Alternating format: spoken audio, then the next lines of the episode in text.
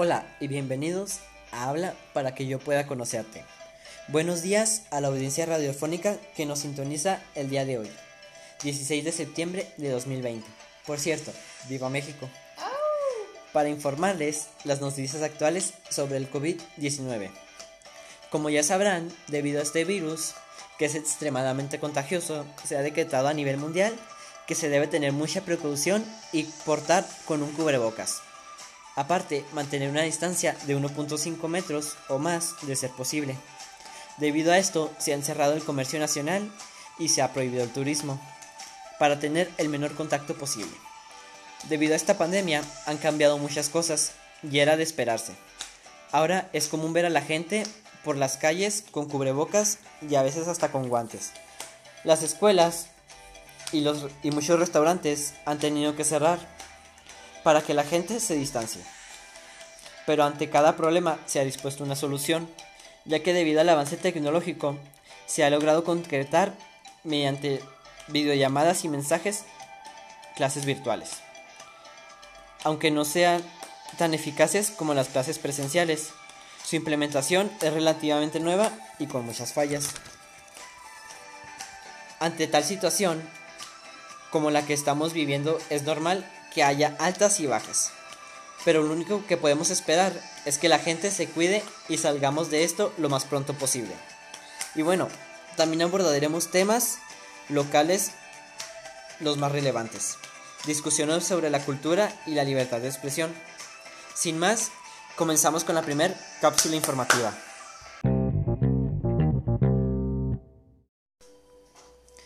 La educación mexicana y la pandemia. La infusión no deseada. En México, como en otros países, se presenta la educación en casa como consecuencia de la pandemia originada en Wuhan, China, llamado coronavirus COVID-19, cuya enfermedad es altamente contagiosa, vía oral persona a persona. Desde el día 23 de marzo del año presente, 2020, hemos estado en confinamiento en nuestros hogares, lo cual ha sido muy difícil para mí, así que pienso que para otros estudiantes también. Actualmente el regreso a clases ha sido motivo de debate entre las familias mexicanas, ya que el gobierno federal emitió un comunicado sobre el inicio de clases vía online o TV a pesar de que algunas familias contamos con los medios para realizar esta denominada educación en casa, hay otras que no corren con la misma suerte. Aún así, no nos queda más que apoyarnos entre sí y aceptar el cambio que está fuera de nuestro alcance, esperando que pronto sea posible estar sentados en una butaca frente al pizarrón. Pueden encontrar más información en las páginas de Google www.aprendencasa.mx, www.gov.mx o también en el canal de YouTube Milenio, que canales pasarán las clases.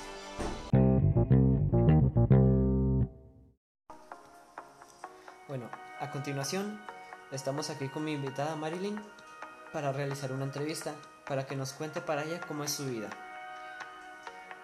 Dime, ¿qué consideras que le da sentido a tu vida?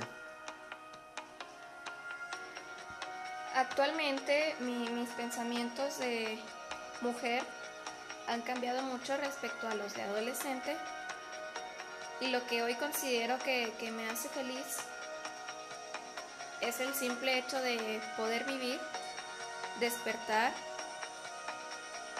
convivir con mi familia, tener un trabajo y la naturaleza también me hace muy feliz. Me da felicidad, me da la paciencia, ¿sabes? A veces que quiero tirar la toalla, solamente basta con mirar a tu alrededor y darte cuenta que tienes absolutamente todo. Pues entrando en el tema, ¿Tú qué consideras que es la felicidad en sí? La felicidad yo creo que no tiene un concepto en sí concreto. Considero que cada uno se forma su propio concepto. Para mí la felicidad es, como te comenté ahorita, simplemente el darte cuenta y agradecer eh, todo lo que tienes. No cualquiera tiene un trabajo, no cualquiera tiene comida. Y vaya la libertad, la libertad que tenemos en este país a pesar de todos los, los desacuerdos que existen políticamente hablando. Dime, ¿cómo considerarías que es una vida tranquila? Híjole, yo creo que la vida tranquila, bueno, es que en la ciudad no considero que exista, quizá en el campo, en los lugares alejados, lejos del bullicio, sin preocupaciones. ¿La tranquilidad la considerarías como la soledad? No, no pienso que, que la soledad sea tranquilidad. Muchas veces se relaciona con esto por la falta quizá de bullicio, pero pienso que puedes compartir tranquilidad con personas que se asemejen a lo que tú a lo que tú piensas y a tus ideologías. Bueno, esas eran nuestras preguntas. Ahora continuamos con la segunda cápsula informativa.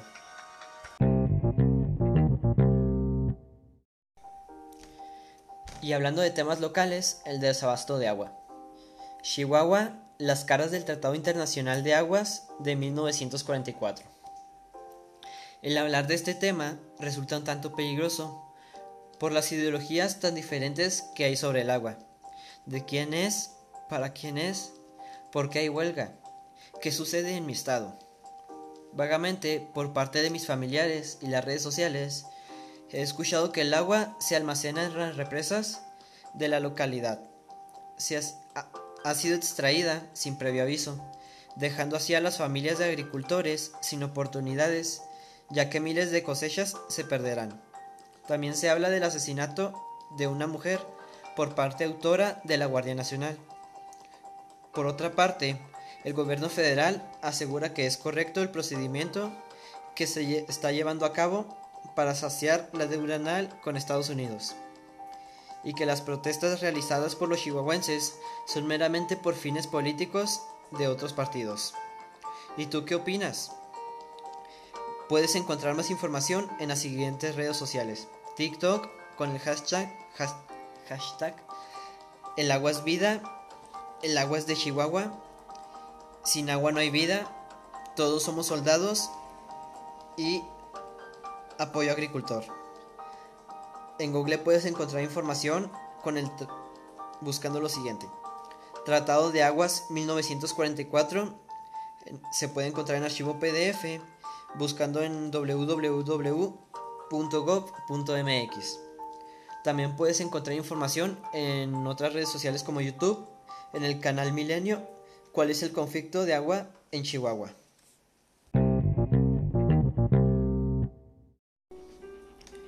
Bueno, volviendo de la cápsula informativa, aquí estamos para platicar nuestra opinión sobre las restricciones de la libertad. Primero que nada, ¿qué son restricciones? En cierta forma, son el impedimento que te impedimento que te ejerce la sociedad ante ciertos aspectos de la vida. ¿Tú qué opinas? Híjole, yo creo que, bueno, sí, sí estoy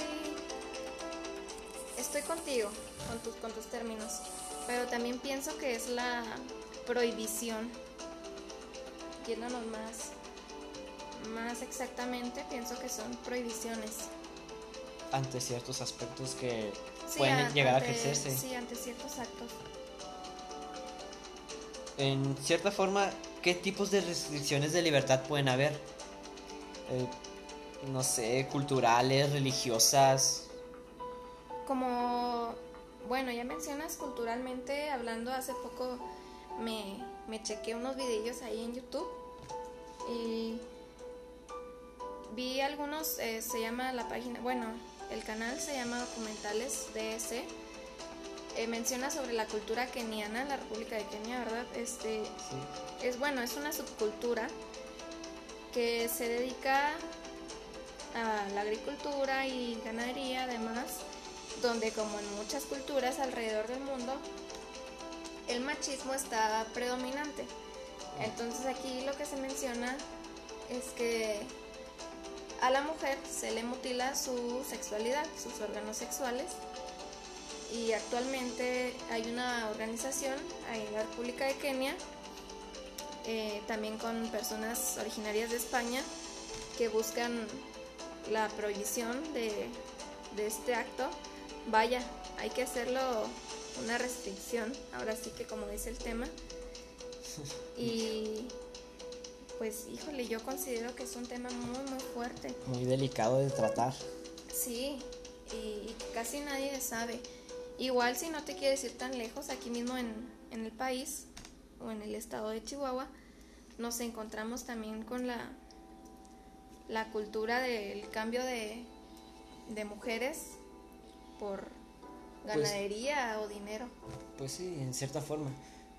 Como sería más bien en temas religiosos y, ese, y esos puntos, pues ya ves que allá por los países occidentales, que si no crecen lo que ellos, puede haber dos opciones. Una o te matan, que eso ya es ir a los extremos. el, ISIS, ¿no? Le llaman, creo. O expulsarte de, de forma definitiva y ya no puedes volver a tu región natal. Híjole, hablando de, de, de religión, eh, me aventé la otra vez una miniserie que se llama Poco Ortodoxa, está en Netflix, te la recomiendo. Es sobre la religión judía. Este, es una comunidad establecida en, en Nueva York, en Estados Unidos. Y es la protagonista una muchacha, desconozco si sea verídica o no sea verídica. Y esta joven decide huir de su colonia y totalmente está pues vetada. O sea, qué triste que ya no pueda volver a visitar a sus familiares nada más por cambiar de religión o por buscar nuevos horizontes para ella. En estos casos es muy complicada la situación. Pero bueno.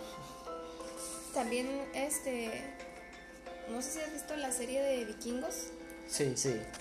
Esa serie trata de muchos, pues sí, en cierta forma cómo era antes la vida, los temas religiosos, los culturales, cómo había esclavitud. Sí, Ahí sí había restricciones de libertad verdaderas. Y bueno, a pesar de que eh, la mayoría de lo que sale ahí es ficción, no, no tenemos por qué negar los castigos de la Iglesia Católica antes eran bastante, bastante grotescos, inclusive aquí en México con la Santa Inquisición. Y bueno, ahí en esa serie vikingos, eh, no sé si ya has visto las crucifixiones, las exiliaciones de los mentados paganos, que híjole, están pues sí, pues, fuertes. Si no eras, prácticamente, si no eras católico, eras pagano y ya por eso merecías la muerte.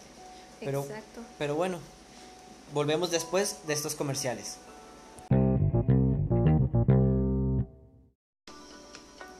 ¿Qué es realmente la felicidad para ti? Existen mil y una razones para ser feliz. Asociamos el levantarte de tu cama después de un sueño cálido y una noche lluviosa. ¡Ay, qué felicidad! Sonreír y hacer tus actividades favoritas después del desayuno. ¿Acaso eso no es felicidad? Recordar las buenas los buenos momentos y añorar poder volver a la vida normal, pero siempre agradecidos porque a pesar de todo, hay mucha felicidad. Sonríe, grita, vive, enójate, pero sé feliz.